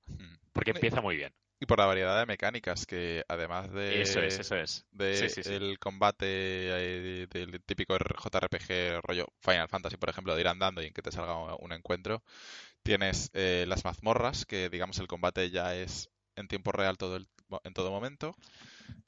tienes el desplazamiento en barco y en avión, que aunque es un poco similar, también le da otra otro puntito de variedad te, anima ya al farmeo loco de vamos a ver regiones que no conozco. Exacto. Eh, la gestión de recursos de la ciudad en sí es un minijuego y me parece tremendo, es súper adictivo el tema de, crecer, tu reino. Y el tema de las batallas campales, de que manejas hasta cuatro ejércitos y el, minijuego de, hacerlo bien. Es, me parece, a mí hay mucha gente que se ha quejado de las batallas eh, campales, que no sé cómo llamarlo, batallas campales mismo. Sí, batallas campales, creo que se llaman tal cual. Eh, mucha gente se ha quejado y ha dicho que son mediocres o que son malas o que te cortan el ritmo del juego, que no tienen nada que ver, no sé qué. A mí me han parecido súper divertidas. De hecho, siempre que he podido hacer una la he hecho porque me lo he pasado súper bien. Eso, muy... Está muy bien y, porque es muy mono. Poner los personajes en versión súper deformed. Mm. Y, eh, antes recuperábamos el, General Chaos, este, el, juego de, Mega Drive. Pues yo recuperaría con esto Canon Fodder, que es otro juego de la época que es muy ese estilo, es como una arena de, bueno, un escenario donde tú llevas eh, varios como pequeños grupos, cada uno especializado, pues ataque a distancia, eh, ataque a melee, y vas rotándolos con el gatillo para enfrentarte pues al, a las debilidades del enemigo. Por ejemplo, la espada puede con lo, que con lo que sea. Aquí está representado por colores. Y es un juego de gestión en tiempo real que está muy bien. Es lo que decías tú, que es un piedra, papel o tijera, ¿no? Que, sí, es piedra, papel o tijera en tiempo Es una buena comparación. El, rojo vence al verde, el verde al azul y el azul al rojo. Y entonces tienes que ir girando los equipos para que se enfrenten de la manera que te, te conviene. Sí, y puedes, puedes, eh, tienes como unos puntos de vida que puedes canjear por ataques especiales, uno que paraliza al enemigo, otro que lo bombardea, puedes hacerte con los cañones enemigos primero derrotándolos y luego haciendo los tuyos gastando X puntos de, esa barra de vida que tienes y está bien porque es estratégico es rápido y es divertido. A mí me han mm. gustado. Me parece un, un Kit Kat bastante interesante para la monotonía del De, estar matando babosas durante 10 minutos, pues está bien variar y matar esos bichotes. Mm. y luego Luego la gestión del reino, que básicamente es donde se han metido las misiones secundarias. Lo leí también en Kotaku el otro día, que las misiones secundarias de Nino Kuni son un ejemplo de, lo bien que se pueden hacer misiones secundarias. Y, yo lo veo, lo veo bastante cierto, porque eh, al final lo que quieres es eh, reclutar eh, gente para ayudarte en el reino, cada uno especializado, pues eh, que si en un aserradero, en el trabajo del metal, en no sé qué, o sea, tienes como varios palos que tocar que te ayudan luego a mejorar a nivel transporte, a nivel magias, a nivel armas, o sea, cada edificio que haces en el reino, pues tiene que ver un poco con la industria del reino, aplicada a características que, luego usas en el combate o en, general en, en la navegación. Y esas misiones de, reclutar molan porque unos simplemente pues se vienen contigo al hablar y tal, otros te hacen encargos que son muy divertidos. El rescata no sé quién, el mata no sé qué bicho. Y es una manera de, saber que realmente tiene una recompensa real, que está muy bien. Son un poco eh, algunos de ellos sí que son recados al extremo. Hay uno que te llega al punto de reparte tres boles de carne a la gente que ha pedido esto y tú, haces de Just Pero, pero no, no, está mal, o sea, me refiero, no te importa porque el objetivo de la misión te interesa mucho, ¿sabes? No Exacto. Es no es experiencia sin más, es, es un, un, un, súbdito de estos que llaman en el juego y, y, te interesan mucho los súbditos, quieres muchos súbditos. Eh, eh, el reino creo que tiene cuatro niveles en total y, mm. y, al final creo que son como 100 súbditos, 64 edificios o algo así. Y, el hecho de que te falten cuatro para subir de nivel y poder ver los cambios, porque son cambios gráficos. Al mm. final, tu reino, el trono, de ser simplemente una silla, se convierte en un jodido trono de mármol increíble. Y además. Acaba revenido de verdad, ¿no? Y además que puedes hacer eh, eh, puedes hacer investigaciones de mejoras que eh, impactan en tu, en tu experiencia de juego y en tu no, gameplay. desde luego. De hecho, puedes aprender hechizos que mm. son hiperútiles luego en el combate, incluso para los easter eggs, para los, los, coleccionables. De hecho, es un juego que tiene un platino agradable, por así decirlo. Es, es, son coleccionables bastante agradables de conseguir porque fluye. Mm. Y, la clave del juego creo que es esa, que fluye muy bien. Te, te, lleva pues prácticamente sobre raíles. Salvo algún capítulo donde hay un salto de dificultad un poco loco. Sí, el capítulo 5 al 6. Exacto, el juego se puede pasar del tirón sin inmutarte, o sea, puede jugar un niño pequeño. Sí, es, sencillito, el juego es, sencillito. Y se agradece, ¿eh? que yo los JRPGs me, me, abruman eh, de, de, profundidad a veces. Este es facilito. Sí, a mí me ha durado 30-35 horas, más o menos como a ti. De hecho, creo que a todo el mundo que se lo pasa más o menos sin, sin volverse loco, pero consiguiendo algunas cositas. Yo había leído que... 30 horas es el, es el tiempo estándar. Y, me ha sorprendido para bien, ya te digo que no... Eh, Nino Kuni 1 tiene unos valores de producción creo que mejores que, que, este, que esta segunda parte. Creo que tiene más mimo o hay, como las ciudades tienen más encanto, está más relleno en general. Hay, hay más Ghibli que en este. Mm. Pero este, sin embargo, ha arreglado el combate, que para mí en el 1 me pareció un poco descompensado, sobre todo la, inteligencia artificial de los compañeros era lamentable. Aquí, por suerte, puedes cambiar entre ellos en cualquier momento y son bastante espabilados cuando echas un, hechizo de, curación en el suelo, que es una base, un círculo donde si te metes, pues te curas. Suelen venir al círculo. En el 1 eran retrasados mentales. E, en ese sentido, lo he visto bastante superior al 1. Sí que es cierto que es lo que decimos, que es un juego tan que va a pasar desapercibido porque bueno, ok, ni no Kuni. Ni es una saga conocida ni, mm. ni hay un gran mercado para los juegos de rol japoneses ahora mismo. El gancho que tiene el juego es estéticamente, es lo bonito que se ve. Es, un anime, es, un anime. O sea, no nos engañemos que es el, es el fuerte o el, es el encanto que tiene el juego para, para atraer jugadores. Porque como lo estáis describiendo, pues eh, la historia tampoco es demasiado trascendental, no es algo que, no, no, es, muy que marque. se perdonan cosas que ahora mismo te, te las hacen a ti y matarías a esa persona a puñetazos, aquí un abrazo y todo solucionado. ¿eh? Claro, decir que el combate pues tampoco es complejo y no penaliza el. No, no, es muy sencillo. De hecho, vas muy sobrado de nivel constantemente. Pero, por ejemplo, lo pondría, el combate no lo pondría mucho más profundo que, por ejemplo, el del Final Fantasy XV, que es el último ah, juego que he jugado así de JRPG. Sí, pero en Final Fantasy te, peinaban, ¿eh? Te peinaban la carita. No, pero me refiero, Final Fantasy XV era apretar un botón y si en el, eh, y si en la pantalla se te salía el botón de, de invocar al bicho, pues lo invocabas y ya está, pero no había que hacer nada más. Eh, era muy sencillo el Final Fantasy XV en cuanto, a, en cuanto al combate. Eh, en, cuanto a mecánicas de combate, que otra cosa es que te, pegas en hostias como panes, pero, pero en cuanto a mecánicas eras para el cuadrado, por decir un botón, no me acuerdo, pero sí. Sí, sí, sí. Cuando ibas más o menos bien de nivel, con un solo botón te lo pasabas. Y sí, además este tenías el, esquivar automático y mierdas esas. sí, eh, este te lo pasas de cualquier manera, porque aunque te quedes parado, eh, la IA se suele matar a los enemigos. Es que es un juego muy sencillo. que el último, el único salto ese, el capítulo 5 al 6 creo que era, cuando llegas a, a, un sitio diferente totalmente a, lo, donde estabas. Es otra industrial, este, sí. sí.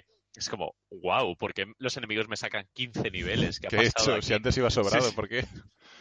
Sí, y, además te lleva la historia, es obligado ir ahí, ¿no? No, sí, es, que te hayas metido por un ahí Creo que hay un pequeño problema de balance que podrían y deberían ajustar. Por lo demás, sí, o, ajustar los primeros capítulos para que vayas un poco jodido y te animen a farmear y dejarlo como está el capítulo 6. Sí, sí, pero sí que es verdad que hay un, salto, una brecha que es una hostia. Pero bueno, ya te digo que, estoy contento de haber jugado, lo he disfrutado mm. y se me ha pasado volando. Realmente he jugado un poco por inercia y algunos diálogos sí que al final me los, los intuía y me los saltaba en plan, venga, por favor, Evan, para allá, dale un abrazo y calla. Sí. Yo, por ejemplo, las misiones secundarias sí que las saltaba el diálogo. dame la misión y ya, ya miro dónde tengo que ir y qué tengo que hacer. Ah, pero está muy majete. Mezcla como tres géneros. Eh, constantemente tienes tres modos de batalla distintos o, tres cosas que hacer diferentes, que es la gestión, las, las batallas campales y el combate normal. Y eh, está muy bien medido, ¿no? Lo, han, lo han sabido integrar por un poco con cuentagotas, primero esto, luego lo otro, luego tal, y se hace agradable, pues casi las 30 horas son agradables, con ese pequeño bachecillo que es capítulos muy sosos, muy, muy tontos, que podría ser como del 3 al 6, que no pasa nada, del 3 al 7, pero el resto del juego, muy guay, ¿eh? Me parece un juego notable. No sé cómo, cómo estará vendiendo, si habrá tercera parte, eh, pero me, me gustaría, o sea, es la frase es esa, el eslogan es el JRPG para los que nos dan igual ya los JRPG. me gusta mucho. Es, que es la mejor definición realmente, ¿eh? me parece. Me, gusta, me gusta mucho y aparte me parece una realidad, porque al final muchas veces jugamos a cosas, te da igual que es un JRPG, lo haces porque es bonito y porque tiene encanto. Sí, sí, sí. por ejemplo, mucha gente me dice, no juegas al Persona 5, que es juegazo, y estoy seguro de que es súper juegazo, pero es que el combate por turnos para mí es como la pereza máxima, ¿eh? Es que no, puedo. ¿eh? Que luego igual empiezo a jugar y, me encanta, pero. Ah, y, seguro que es la hostia Persona 5. Ya te digo que lo poco que jugué al 4 me parece engancha, engancha como la droga porque es una historia. además de adolescentes, bastante verosímil en algunas cosas, sociedad japonesa y tal, es muy interesante, pero y Nino Kuni 2 es todo lo contrario, es un cuento para niños, pero bueno, es tan bonito, es tan agradable, el tema principal lo silbas, lo tarareas todo el rato, es ese juego mágico que, joder, que si hubiera salido en la época de Final Fantasy VII que te comías cualquier basura porque tenías 14 años, pues lo habría petado. Sí. Sí. Bueno, pues vamos con la droga último juego y, bueno, el más importante, ¿no? Seguramente, porque además está número uno en todos los lados. Mm. Hay mucho dinero metido en este juego, es, Far Cry 5. Sí, Far Cry 5, eh, de hecho, hablando de cifras, en su semana de lanzamiento es el Far Cry que más ha vendido de, de, rápido en, su semana de lanzamiento. Y el segundo de Ubisoft por, por detrás del primer de, bueno del primer y único de Division. Toma eh, o sea que nada mal en cifras, ¿eh? Yo quería hacer un, inciso, una pequeña interrupción, una pequeña oda a Ubisoft. Se merecen porque creo que ahora mismo, ¿recordáis la, los, la época oscura de Ubisoft? De Ubilol, no sé qué. Ubisoft, sí, sí, claro, Exacto. Toda, la tontería que hubo, ahora mismo me parece la compañía más en forma con diferencia y la que más arriesga y, y, la que está haciendo las cosas muy bien. Todos los juegos de Ubisoft pueden tener mierdecitas que molestan, pero eh, a nivel general son por lo menos notables. Tienen, tienen su fórmula, ¿no? Tienen su esquema o su base de juego Ubisoft, pero lo, yo creo que lo que han conseguido es perfeccionar esa técnica para que cada juego que salga sea divertido y sea y enganche y funcione bien. y que son los, los únicos que, que, saben hacer un juego como servicio de verdad. O sea, Rainbow Six, eh, ahora hace poco anunciaron el año 2 de Ghost Recon Wildlands. Eh, The Division estuvo muy activo y muy, muy bien durante un año y pico, que fue con sus expansiones y demás. O sea, han sabido generar negocio de un juego que ya tiene uno o dos años y, siguen manteniéndolo vivo. O sea que ole por ellos en ese sentido, que otras compañías no saben que es un juego como servicio, no saben cómo se lleva eso. O sea que adelante lo están haciendo genial, desde luego. Y, que sigan, ¿eh? Y que sigan. Además, de Division 2 anunciado, eh, se rumorea un Splinter Cell. Ahí están, están a tope. No sé, el juego de barcos es el Sea of Thieves raro, si llegarán a sacarlo en algún momento. Sí, el Skull and Bones yo creo que va a ser un poco For Honor, ¿no? En ese sentido, en el sentido de que se ha una hostia enorme. Pero es una pena el For Honor. Bueno, ya los nombráis. Ah, pero, pero lo, eh, fue rentable. O sea, dijeron que había vendido lo que esperaban, que todo ok, que no había pérdidas. Y sí, no, a ver, si, si nosotros pensamos que se va a pegar la hostia, ellos también saben lo que hay. Ellos si lo hacen es porque saben que va a vender X y con ese X pueden rentabilizarlo y además, eh, bueno, para la empresa de cara estoy sacando juegos, estoy arriesgando, estoy sacando nuevas IPs y todo eso. bueno, eh, pero bueno, volviendo a Far Cry, Eh, lo he terminado justo antes de, grabar este, este programa. Grande, grande. sí, sí, sí. Eh, y ha sido, he tenido un poco una experiencia curiosa con este Far Cry, porque yo soy súper fan de Far Cry, bueno, por lo menos desde, desde el reboot de Far Cry, desde el 3. El 1 y el 2, creo que el, el, 1 no lo jugué, pues creo que jugué al 2 directamente, o al revés. Yo, yo el 1 lo, lo, toqué cuando ya había salido el 2, y el 2 he de decir que me encantó, pese a todas las críticas de ser un juego repetitivo, hordas de enemigos y tal, el 2 era un juego muy adelantado a su tiempo. A mí me gustó el 2, ¿eh? Sí, yo sé que juego solo uno de los dos y que no lo acabé, simplemente lo que dices tú no lo, toqué, pero hasta el 3 no es cuando me metí de, lleno en la saga. El 3 me atrapó desde el primer momento, me, pareció el 3 brillante. el 3 me pareció brillante, tal cual. Por lo menos la primera mitad del juego, que es cuando estás peleando contra el primer enemigo del 3. Eh, sí, sí, sí. sí. Contra Bass. Luego, se, luego se le va la olla, pero como la inercia y tal, pues mm. ok, te lo acabas. Pero, pero el primero dieron con la, tecla del 3 perfecta, me parece, sí.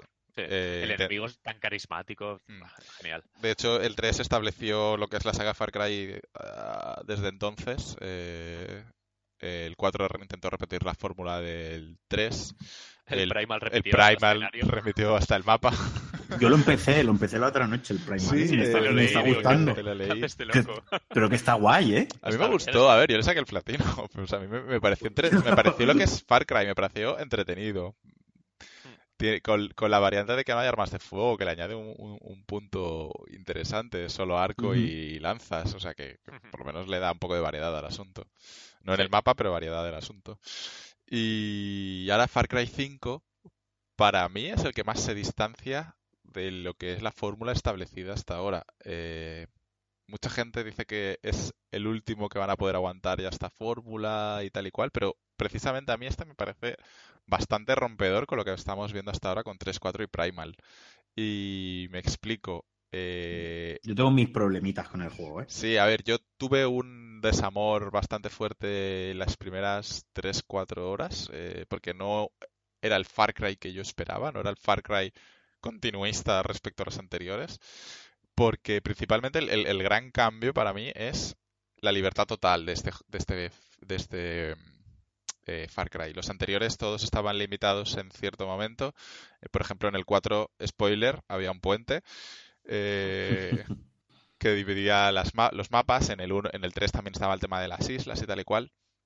En este no, en este haces el prólogo y desde el, que, el momento que haces el, prólogo, que son 20-30 minutos, ya tienes todo el escenario para ti y puedes ir a donde quieras y puedes hacer las misiones que quieras y puedes hacerlo todo conforme te apetezca.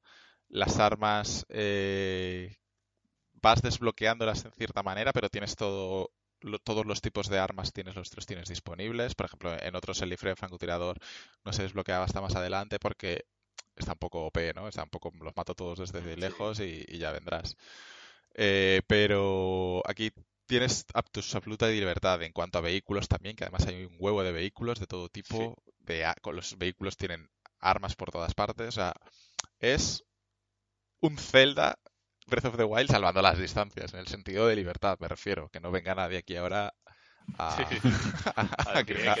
gritarme. Eh, y a la vez, ese hecho para mí es el que en cierta manera empobrece la saga o empobrece el juego eh, por el tema de que no tiene una narrativa eh, definida o, o, bien construida. Los Far Cry Valley que eran juegos muy locos y la historia era mediocre siempre, pero es que en este ha pasado a un plano que no es ni secundario la historia. Eh, el personaje principal no tiene ni nombre, le llaman novato todo el tiempo y, sí, no tiene, muy molesto. No, tiene... Puedes personalizar el skin. sí, que bueno, cuando te ves las piernas, cuando te caes, porque tampoco ves nada Bueno, para el multiplayer es en realidad, por si juegas. Ah, bueno, claro. Claro, si es cooperativa toda la campaña, así que. Claro, claro. Eso sí, no, había caído porque he jugado. Su punto lo tiene pero que compras ropa con dinero real también y luego no la ves. sí, los lingotes de, plata estos. Sí. Pero entonces, claro, el juego no tiene ningún tipo de historia más allá de en el, el, estado de Montana, creo que, si no me equivoco. Hay un condado ficticio que es el condado de Hope y hay un tarado, como en todos los Far Cry, que ha hecho su especie de, bueno, su secta y están armados, están aterrorizando a los habitantes que no se han querido unir por las buenas o por las malas a su secta y, demás. Entonces tienes que ir a liberarlos. Eh, la cosa se tuerce cuando vas a liberarlos. Tú eres policía, o, pero no, no dicen ni siquiera de qué cuerpo de policía eres. Eres simplemente un agente de la ley, pero no el Marshal, vas con el Marshal. Sí, vas con un Marshal, pero también vas con un. Tú eres de la policía local, entonces tampoco sé de cuál eres. Si eres de, de Montana, tú eres el policía del condado, de la policía del condado, que acompañas al Marshal, que es el que tiene la orden judicial, para, para, empezar, que es donde arranca la, historia. Pero tú mm. perteneces a, la policía de Montana, ah, a la policía del condado. Creo que no lo definen en ningún momento. Sí, sí, sí, Bueno, yo, yo, entendí eso. Te llaman novato. Sí, pero puede ser novato. y perteneces a ese cuerpo de policía y el y cuando viene el Marshal lo tratan como a un Exacto, no tiene mucha mucha relevancia a nivel cuerpo policial. Es la policía normal y corriente. Ahí está, claro. La policía del pueblo. Hablan de la Guardia Real en plan de. La Guardia Nacional. la Guardia Nacional en plan. Habrá que llamarlos. Sí. ¿no? Mm. Sí, sí, pasa tal. O sea, que son, son unos mindundis. Sí, sí, la, policía local del pueblo, ¿sabes? Exacto, es la policía del pueblo, eh, con el sheriff y ya está. Que, que, eso, da, eso sí que le da contexto a que la secta haya crecido, proliferado y haya hecho lo que quiera, porque la poli del pueblo pues tampoco ha tenido muchos recursos ni fuerza para, para afrontarlo. Sí, Creo que está bien traído eso. Y como en muchos pueblos americanos, la policía eh, no tiene ningún poder ahí. Sí, es, un poco. Es medio un, cargo político el jefe de policía elegido. Digamos, la secta tiene mucha más fuerza mm. armada que ellos, pero muchísima más. Y, gracias a. No se financian por, por la gracia de Dios, pese a que, quieran hacernoslo creer. O sea, es lo típico de las drogas y todo. exacto. Tiene un imperio montado. Es el típico Cristo Monger que no lo es tanto porque engaña a todos los a todos los feligreses que tiene ahí, ¿no? Sí.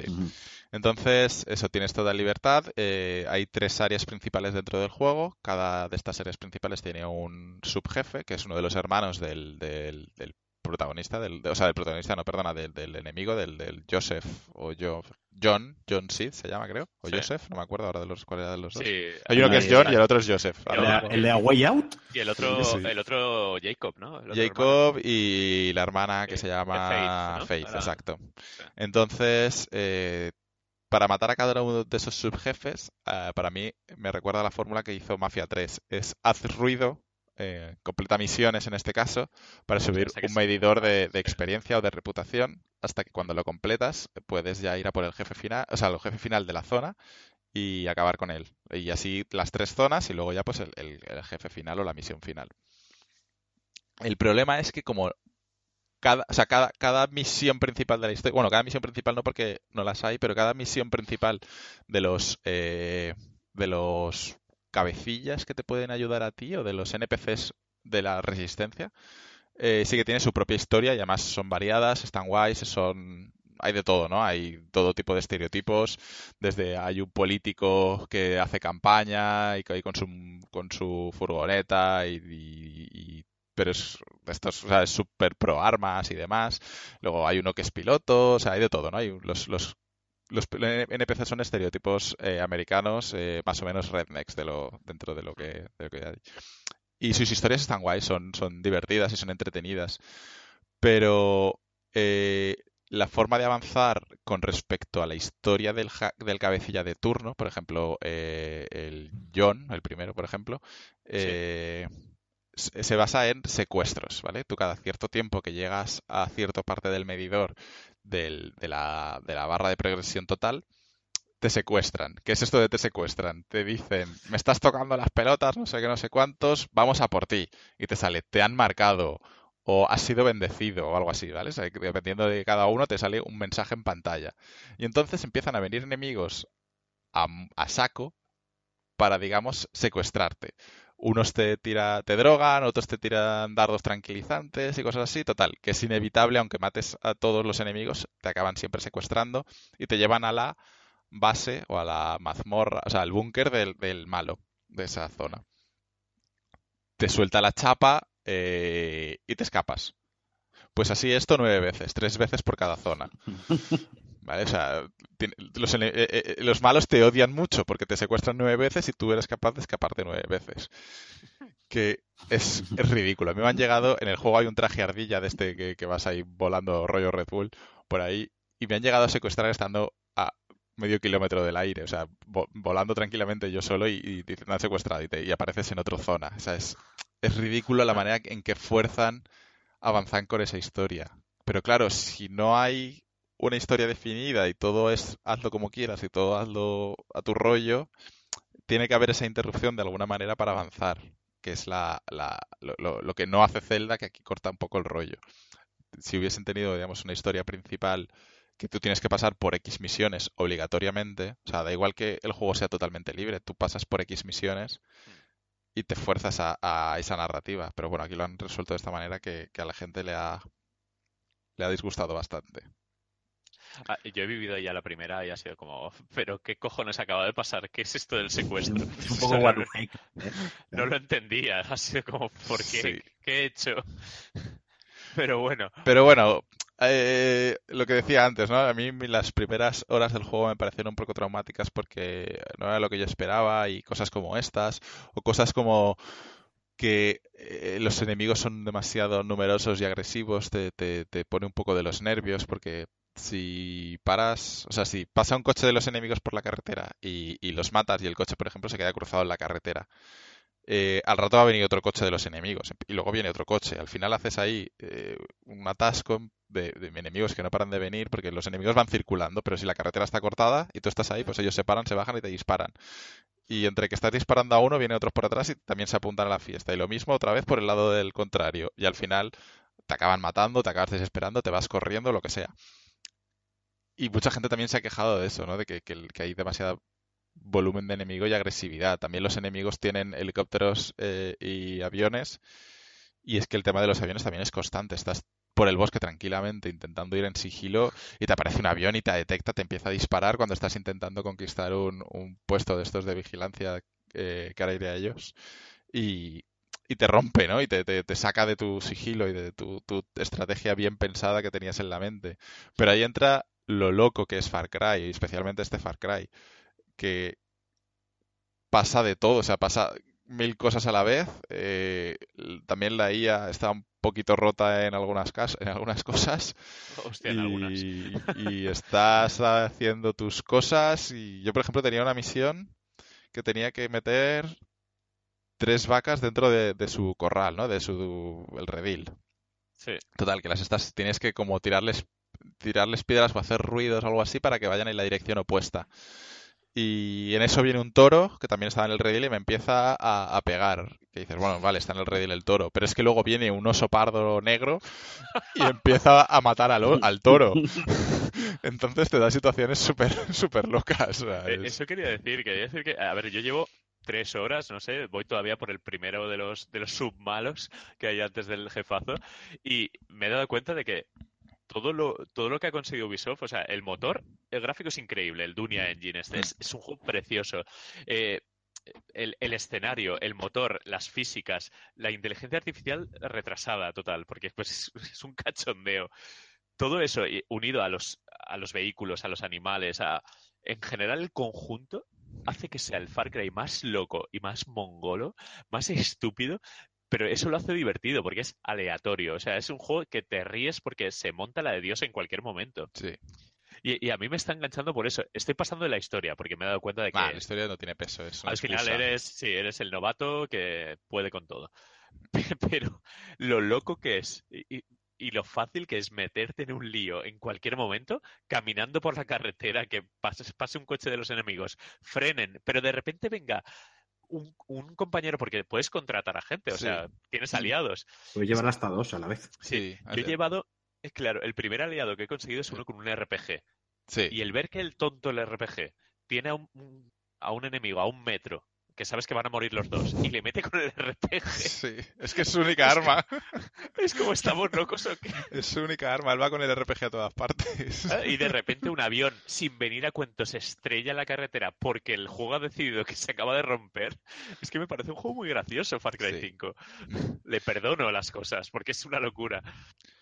Yo, por ejemplo, eh, para mí en, ambientación es el que más me gusta, te diría, eh, pero sobre todo por lo bien cuidado y hecho que está el mapa. Eh, sí. eh, los puestos de los Far Cry típicamente los, siempre había los típicos puestos de control estos que están los enemigos ahí todos tal y todos eran iguales eh, cambiaba a lo mejor el tipo de enemigo que había al principio eran más fáciles y luego van todos blindados y tal pero era siempre igual en este lo han hecho muy muy bien creo que le han puesto muchísimo cariño al mapa porque los puestos son ubicaciones reales en el sentido de una gasolinera uno es la prisión o la comisaría, otro es un aserradero, otro es eh, lo de el depósito, los depósitos de agua, ¿no? Lo del sistema de distribución de agua. Eh, otro es un restaurante. Entonces, digamos, son ubicaciones que tienen cabida, tienen una, razón de ser en el mapa y, cuando los conquistas, que no sirve para nada, pero dice, bien, ya podremos volver a, a repostar nuestros camiones, ¿no? O sea, me refiero que tienen una lógica, un poco de coherencia dentro del universo. Y otro cambio que al principio no me gustaba eh, y luego le he cogido un poco más de, de cariño, de encanto, ¿no? Le, he visto más la gracia, es el tema de la progresión del personaje. En los anteriores eh, Far Cry, eh, tú matar enemigos o conquistar puestos, tal, te daba experiencia. Pues si lo hacías en sigilo te daba todavía más experiencia. Y con esa experiencia subía el personaje y con él gastabas los puntos de habilidad de lo que tú quisieras, los perks, ¿no? De toda la vida. En esta vez, esta vez mm, se olvidan de la experiencia totalmente y lo han hecho un poco más al rollo de Wolfenstein, que es haz X y yo te doy puntos de experiencia. Por ejemplo, mata a cinco enemigos con sigilo, por ejemplo, o por decir algo, y te doy dos puntos de experiencia. Eh, que tu compañero, el del lanzacohetes, mate a 10 enemigos, te doy también otros dos puntos de experiencia. Y tú con esos, bueno, de experiencia no de habilidad, perdón. Y con esos puntos de habilidad tú los gastas para desbloquear los perks. Y, y hay perks bastante graciosos. Eh, por ejemplo, el traje ardía tienes que desbloquearlo. Bueno, el paracaídas también tienes que desbloquearlo. A mí me mola el que te dejas caer. O sea, cuando usas el viaje rápido, sí. Eh, eliges tirarte desde un avión. Yo, desde el yo ese lo, lo, desbloqueé relativamente a mitad juego y creo que lo recomendaría a todo el mundo que lo desbloquee el primero. Sí, porque aparte para desplazarte a sitios que no tienes desbloqueados muy cómodo porque es muy eh, cómodo para viajar. desbloqueado el paracaídas. Pero pues tienes que, primero desbloqueas el, de paracaídas, luego te dejas desbloquear el traje ardilla y luego te deja desbloquear que los, los, puntos de viaje rápido, en vez de aterrizar en la altura del suelo, o sea, que te dejen a la altura del suelo, que te dejen en el aire y tú ya te desplazas por el aire hasta la zona donde quieras ir. Que es bastante útil para, para moverte por el mapa. Es bastante guay. Vale. Eh, y entonces eh, le da variedad porque vas mirando los... Si tú quieres hacer tu personaje más fuerte, o sea, más fuerte no, o más completo, eh, tienes que mirar estos desafíos, qué es lo que te piden o te exigen y los intentas completar. Por ejemplo, si no usas nunca el cóctel Molotov, pues nunca vas a desbloquear el de mata a 10 enemigos con el cóctel Molotov y te da 3 puntos de habilidad. O sea, si no, si no te fijas en esos retos o no intentas desbloquearlos, no vas a avanzar en, en, el personaje. Que tampoco hace falta que cada uno que haga lo que quiera, pero, pero que bueno, que estará, que está ahí. Es, es el mismo sistema de Wolfenstein. Que, por ejemplo, era mata enemigos con las dos armas y te damos más capacidad de munición para las dos armas y cosas de ese estilo. Mola. Yo no he entendido muy bien la, la gestión de las armas. Me, me, frustra un poquito porque hay vendedores de armas donde puedes comprar skins, accesorios y tal. Aparte de que el dinero, bueno, en las tres horas que llevo no he conseguido mucho dinero y eso que he saqueado un montón de... El dinero es relativamente limitado, ¿eh? Sí, ¿verdad? Mm. Porque comprar un silenciador me valía como 2.500 dólares y, joder, es como, hostia, tengo 2.600 después de tres horas vas saqueando cosas. Vas comprando, gastando, los vehículos son caretes, entonces eh, a veces dices, hostia, necesito un helicóptero, una, vez desbloqueas ya lo puedes tener para siempre, pero a lo mejor no has desbloqueado todavía ningún helicóptero y te viene bien porque quieres volar para ir también, a la zona. No, pero también es verdad que una vez robas un vehículo y se te queda guardado. Sí, pero no todos. Por ejemplo, los helicópteros creo que tienes que comprarlos para desbloquearlos o desbloquearlos por misión. Los coches. Exacto, eso te decía, a poco que antes te llevas un helicóptero. Mm. O sea, Sí, pero luego, por ejemplo, yo tengo un arma con. Le compré punto rojo porque quería apuntar un poco así mejor, no desde la mira de hierro. Y de repente cojo un arma del suelo que no tiene ese punto rojo y cómo puedo volver a la mía. Tienes que volver a coger la tuya o ir a una tienda y, y, volver a, O sea, no tienes que comprar tu arma porque ya la tienes comprada, pero tienes que decirle dámela de nuevo. Sí, exacto. Pues eso me, ha frustrado un poco porque quería llevar como dos armas principales o un RPG o, el arco y el fusil, pero las dos a la vez no he podido. Se pueden abrir slots. Sí, pues, puedes llevar hasta cuatro eh, hasta cuatro armas, pero es lo mismo, puntos de habilidad, que es lo que lo desbloquea. Que lo que nos lleva a una de las grandes pérdidas para mí que ha sufrido Far Cry 5, que es el tema de la caza y del crafteo. Sí. Ese es el problema. Eh, los anteriores Far Cry en todos los en todas las bases siempre había eh, algunas misiones de caza que al principio eran mata cuatro jaguars o mata cuatro osos, mata cuatro cocodrilos y con esas pieles te hacías eh, las bolsas, pues bolsa de granadas, bolsa para un arma más, bolsa para más munición de metralleta, tal y cual. Y al final te decían, pues mata al tigre blanco de las nieves que está en esta montaña y te puedes hacer ya digamos la última mejora de ese, de ese slot o lo que sea. Y eso me gustaba mucho, era un poco farmeo tonto, pero, pero no sé, a mí me, molaba bastante porque algunos eran retos, en plan, caza eh, ocho lobos con este arco que te dan, y te dan un arco mugriento, y cosas así. En este ya se ha perdido. Hay caza, pero para lo único que sirve es, aparte de los retos de, de conseguir puntos de, de habilidad, que te dicen mata cuatro lobos y despellejalos, para con las pieles venderlas y darte un poco de dinero. Pero no tiene ninguna utilidad eh, como venía siendo habitual. Que a mí me gustaba mucho y lo he hecho en falta, pero bueno. Ah, pero por lo demás, a ver si, obviando un poco la historia, que yo desde el principio, y eso que el inicio del juego es buenísimo, ¿eh? Los primeros 10 minutos, toda la secuencia de ir con la orden judicial a por el malo y tal, sí, la me pareció brillante. El juego me está pareciendo como un desahogo, ¿no? Eh, voy a jugar a Far Cry un ratito para hacer el imbécil. Y, me parece muy guay. Además, el cooperativo no lo he probado y me encantaría. Sí que dicen que tiene dos limitaciones muy importantes. Una, que no hay eh, eh, no sigue, o sea, no ganas experiencia ni nivel. Eh, el, el, segundo jugador simplemente ahí está de invitado y ya está para acompañarte. Creo que, otra que, creo que, no, ganas, progresión, pero sí que ganas dólares y cosas de esas. Ah, bueno, sí, eso está o bien. Si, o si consigues hacer retos, me refiero. Si consigues y se ve que, si te distancias un poquito en el mapa, adiós muy buenas. O sea, que no puedes, que hay como una proximidad muy cercana. Ya, puede ser, porque el mapa es tan grande y tal que... Claro, que sincronizar todo eso es muy complicado para, mm. la máquina y para todo. Sí, supongo que... Pero bueno, que, joder, que, se presta mucho al cooperativo porque casi todo lo que puedes hacer, el, el ir uno pilotando y el otro encima disparando, en cualquier tipo de vehículo, la tontería de meterte en el bosque con los animales, que los animales me parece divertidísimo. O sea, hay mm. pavos que, que van a tope a por ti, incluso les pones con el lanzallamas y, y, son pavos en llamas que van a por ti. Es, es, un juego estúpido, pero en el mejor de los sentidos, en el de la diversión por divertirte.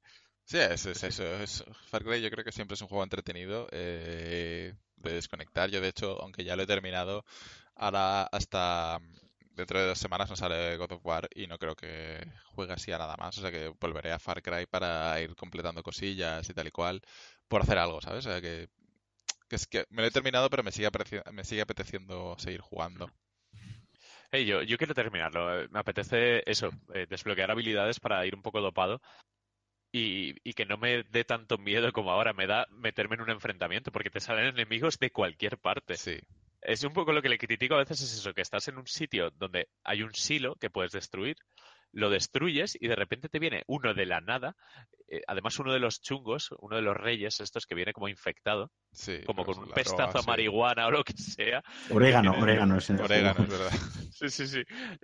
Y, viene, y es durísimo, y es un enclenque, es como un poco el mal que tenía de Division, que los Eminem, esos, los raperos, costaba matarlos mogollón de disparos. Pues es un poco lo que me jode. Que coño, ya que pones enemigos, pon que mueran de un tiro en la cabeza. Pero bueno, entiendo que, que la gracia un poco del juego es eso, que tengas un poco de estrategia, no que te pongas ahí tira al pato y ya está pero que te salen de la nada absolutamente. O sea, estás en un campo, en un descampado y de repente te viene un tío y es como, ok, parece la policía del GTA, ¿no? Sí. Pero bueno, salvo eso, está divertidete. Sí, sí, no, yo me lo he pasado muy bien jugando y eso, voy a seguir jugándolo. Eh, no he probado el modo arcade, que además tiene el, editor de mapas y demás, y dicen que está muy bien. La gente ha creado cosas bastante, bastante locas. Eh, vi uno que creó el principio del Resident Evil 2 y, bueno, de todo, es ahí eh, y bueno, quiero probarla, a ver un poco de qué va el modo arcade este. Y, a ver qué tal. Sí, además accedes desde tal cual, literal, un arcade. Sí, sí, puedes acceder desde el propio juego. De una Hace falta plus para jugar a ese juego. Sí, claro, que es la parte online y tal. Sí, lo han hecho muy como, como hicieron en el Trials, que también tienes pruebas creadas por los demás usuarios, en plan una carrera, un, un caza X osos en tanto tiempo, o sea que es gracioso. Realmente por contenido, es lo que digo, tiene un motor tan potente que, que, le dejas a la gente hacer sus locuras y ya te han creado los mapas de Call of Duty 4, el, el Dust de, de Counter-Strike, o sea, la gente ya ha creado juegos dentro del juego. Sí, sí, no, hay gente que le encanta crear mapas y... Y, yo encantado, ¿eh? Porque yo soy el que los juega luego. Mm. Pues eso, eh, joder, todo, todo buenos juegos, ¿no? a falta de God of War, que le queda muy poquito. Sí. De la review sale dentro de tres días, ya se, levanta el embargo. Eh, el, día 12 lo tenemos ahí. Eh, ¿Qué pensáis? Que yo creo que va a ser un pelotazo, ¿eh? Creo que va a ser creo que va a ser un 90 más de media, fácil. Hmm. No tengo dudas. Sí, le, viene muy bien el lavado de cara a este, no sé. le tengo más ganas que si hubiera sido otro God of War. Sí, por ejemplo, Ascensión, que fue el último que salió, ya fue un poco de para, para, para. Sí, y estaba bien, ¿eh? pero sí, pero estaba muy bien eh, técnicamente y era, era como el tope de Play 3, era una barbaridad. Pero le viene bien este nuevo tipo de juego, este reboot, eh, porque la saga ya no da mucho más de sí y, la verdad es que ahora la gente tiene ganas. Eh, todo lo que se ha visto, que, además ha sido bastante lo que, creo que han mostrado hasta ahora. Eh, tiene muy buena pinta, desde luego. Además, eh, están especulando por ahí que la campaña dura una barbaridad, que es un juego largo, profundo, mm. eh, muy emotivo, ¿no?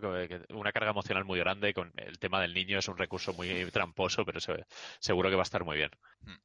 Yo, solo tengo la duda, a mí, no sé si es reboot o es el mismo Kratos que en los anteriores. Es continuación. Es, es... como que se ha, pirado para allá, ¿no? Sí, ahora está de retiro espiritual y con su... se ha hecho como el que cambia. Pero digamos que todo, todo lo anterior creo que sigue teniendo, eh, o sea, parte del mismo universo. Vale, vale, vale. Pues a ver, el próximo programa seguramente se lo dediquemos a God of War, así que preparamos un poquito de, historia. De, además, Marquino, tú aquí como pez en el agua con todos. Tenemos, tenemos un artículo en la web que escribí hace un, par de años. Pues mira. completito. Nos tocará leerlo para, para no estar perdido. me parece súper enrevesada la historia de Kratos. Sí, sí, sí. Yo, yo siempre veo a un tío que, que, es muy poderoso, está muy enfadado y ahora tiene un hijo. ¿Quién, ¿quién lo aguantará, no? ¿Qué mujer aguantará al señor este? Pero bueno. Sí, sí, sí. Bueno, pues nada, con esto nos despedimos. Eh, recordaros que seguramente podáis escucharnos ahora mismo en Spotify, que eso es genial. De momento solo estará este capítulo. Veremos si podemos incluir el resto, pero bueno, a partir de ahora. Si nos dejan seguir. Sí, sí, nos dejan seguir. Sí, que a lo mejor estamos diciendo esto y luego solo estamos en Evox y ya está. Pero si no, estamos eh, donde siempre, en Evox, en iTunes, estamos en Twitter, NewG Plus. Y eso, que a ver si God of War, que nos queda, que son dos semanas, Sí, el día 20. sale, o sea que sí, dos semanas. Sí, vale, pues nada, eh, volveremos con God of War y a ver si cogemos ya la racha que tenemos.